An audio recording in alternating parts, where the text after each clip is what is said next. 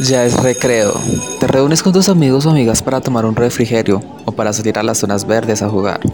Sin embargo, mientras pasa el descanso, ves un grupo de chicos y chicas un tanto inusual. Están pasando el recreo con los profesores comentándoles la interesante clase que tuvieron o bien miran y están regañando a aquellos que corren en los pasillos, los que dejan botada la basura en los lugares indebidos, o en el general de los casos se la pasan estudiando, a pesar de que sus calificaciones son del promedio. En ningún colegio pueden faltar las típicas tribus o grupos sociales que forman parte de la institución misma.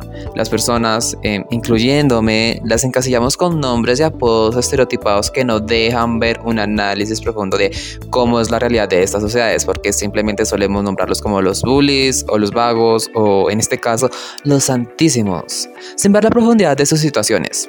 En ese podcast hablaremos de los santísimos, sus características más notorias, sus habilidades y debilidades y junto con ello una breve descripción psicológica de su personalidad.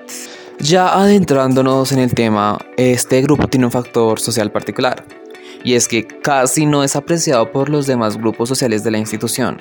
Esto debido a que se la pasan mandando o dirigiendo a los demás, a pesar de que carecen de una verdadera autoridad como la de un profesor o la de un representante y también porque son los informantes mismos de los profesores. Em, son usualmente aquellos que le recuerdan que tenía que revisar aquella tarea o realizar tal examen, razón también por la cual pues no son tan queridos. Siempre están en las salas del profesorado preguntando cosas irrelevantes como cuál es la fecha de tal examen o qué tarea va a dejar para la próxima clase. Todo esto para tener en cierto sentido la aprobación pues de los mismos profesores. Con ellos suelen ser pues un poco cerrados con los demás compañeros del curso, en el hecho de que no suelen ayudar a sus compañeros siendo un poco individualistas y, por qué no, hasta egoístas. Pero, ¿por qué su personalidad? Pues a continuación te lo contaremos. Para llegar a la respuesta a esa pregunta hay que identificar dos factores, el narcisismo y la adulación. En este caso consideraremos que todas las personas tienen cierto grado de narcisismo que o bien puede ser alimentado o eliminado. La razón por la que los santísimos sienten un poder sobre los demás, aunque en realidad no lo tengan, es por su adulación a las figuras de poder. Según estudios, generalmente la razón por la que una persona adula o halaga a otras es para doblegar su voluntad y de esta manera poderlo manipular o en cierto sentido tener una falsa sensación de ser parte del poder o de su grandeza. En el primero de los casos se suele tener a diferencia de los demás un beneficio específico, ya sea un favor, un perdón o una ventaja, pero en este caso alimentando el narcisismo de los profesores, coordinadores o representantes. Todo esto pues como podemos evidenciar siendo figuras de poder. En muchos casos, por ejemplo, los profesores necesitan al lado personas que constantemente les estén recalcando sus actitudes, habilidades y labores para no decaer en una angustia o agotamiento mental por su labor docente. Sin embargo, no todos los santísimos pues halagan con fines de manipulación. A veces pueden ser personas con una fuerte afectación de su amor propio. Esto debido a que los aduladores se rebajan todo con el objetivo de reafirmar la autoridad o el poder de la otra persona. Puede ser también que busquen ablandar el ego de la otra persona, ya que al recibir los halagos todos tendemos a reducir las defensas y deseamos creer que son ciertas todas esas cualidades que se nos adjudican. En esa medida, la posibilidad de un rechazo, una agresión o una reacción negativa pues disminuye considerablemente. Pero con ello hay que saber que estas personas pues tienen problemas de autoestima y amor propio, ya que cualquier persona pues con un mínimo amor propio no se rebaja de otra persona con tal de recibir algún beneficio de esta o un castigo menos severo. Eh, con ello, pues hay que tener en cuenta que la necesidad de aprobación comienza desde nuestra primera infancia con nuestros padres. Solemos necesitar su aprobación primariamente pues para saber qué está bien o qué está mal.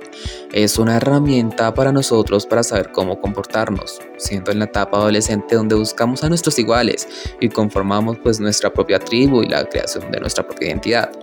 Es en base a este comportamiento donde la opinión de los demás pues nos va adquiriendo un sistema de creencias y de esta misma manera la formación de nuestra propia autoestima. En este caso, buscar sentirnos aprobados eh, puede llegar a ser sano, pero en el caso extremo y pues lamentable, ser necesario e imprescindible. Y en este caso pues podemos mencionar ciertos ejemplos, como cuando tememos a decir que no a los demás, cuando nos focalizamos en ayudar a los otros nublando nuestras propias necesidades, o cuando somos incapaces de tomar de manera autónoma nuestras decisiones recurriendo a la ayuda de los demás. En este caso, la necesidad de aprobación contribuye a la conformación de una serie de ideas erróneas de cómo son las relaciones sociales y de cómo debería ser la comunicación con nosotros, provocando en la mayoría de los casos que adquiramos la personalidad de nuestro entorno, la complacencia de los demás y pues su adulación.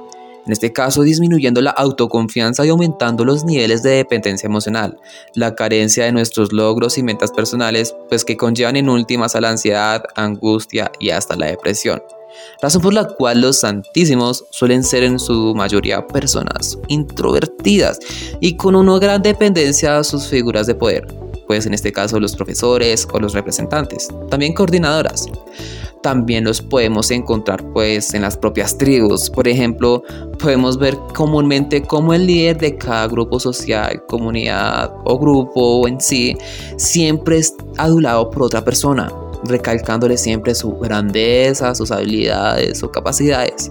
Y de este modo cree que al tener la aprobación de la cabecera del grupo, de esta misma manera lo harán los demás integrantes. Y aunque en cierto sentido puede llegar a ser cierto, no es del todo verdad. Bueno, esto es todo por hoy en la lonchera de sal. En el próximo episodio eh, hablaremos de los populares, personas con grandes aires de superioridad y mandato, pero con muchos vacíos emocionales y derivados. No olvides seguirme en redes sociales, en Instagram como Malevaro22 y en TikTok como Malevaro22. Muchas gracias por su atención.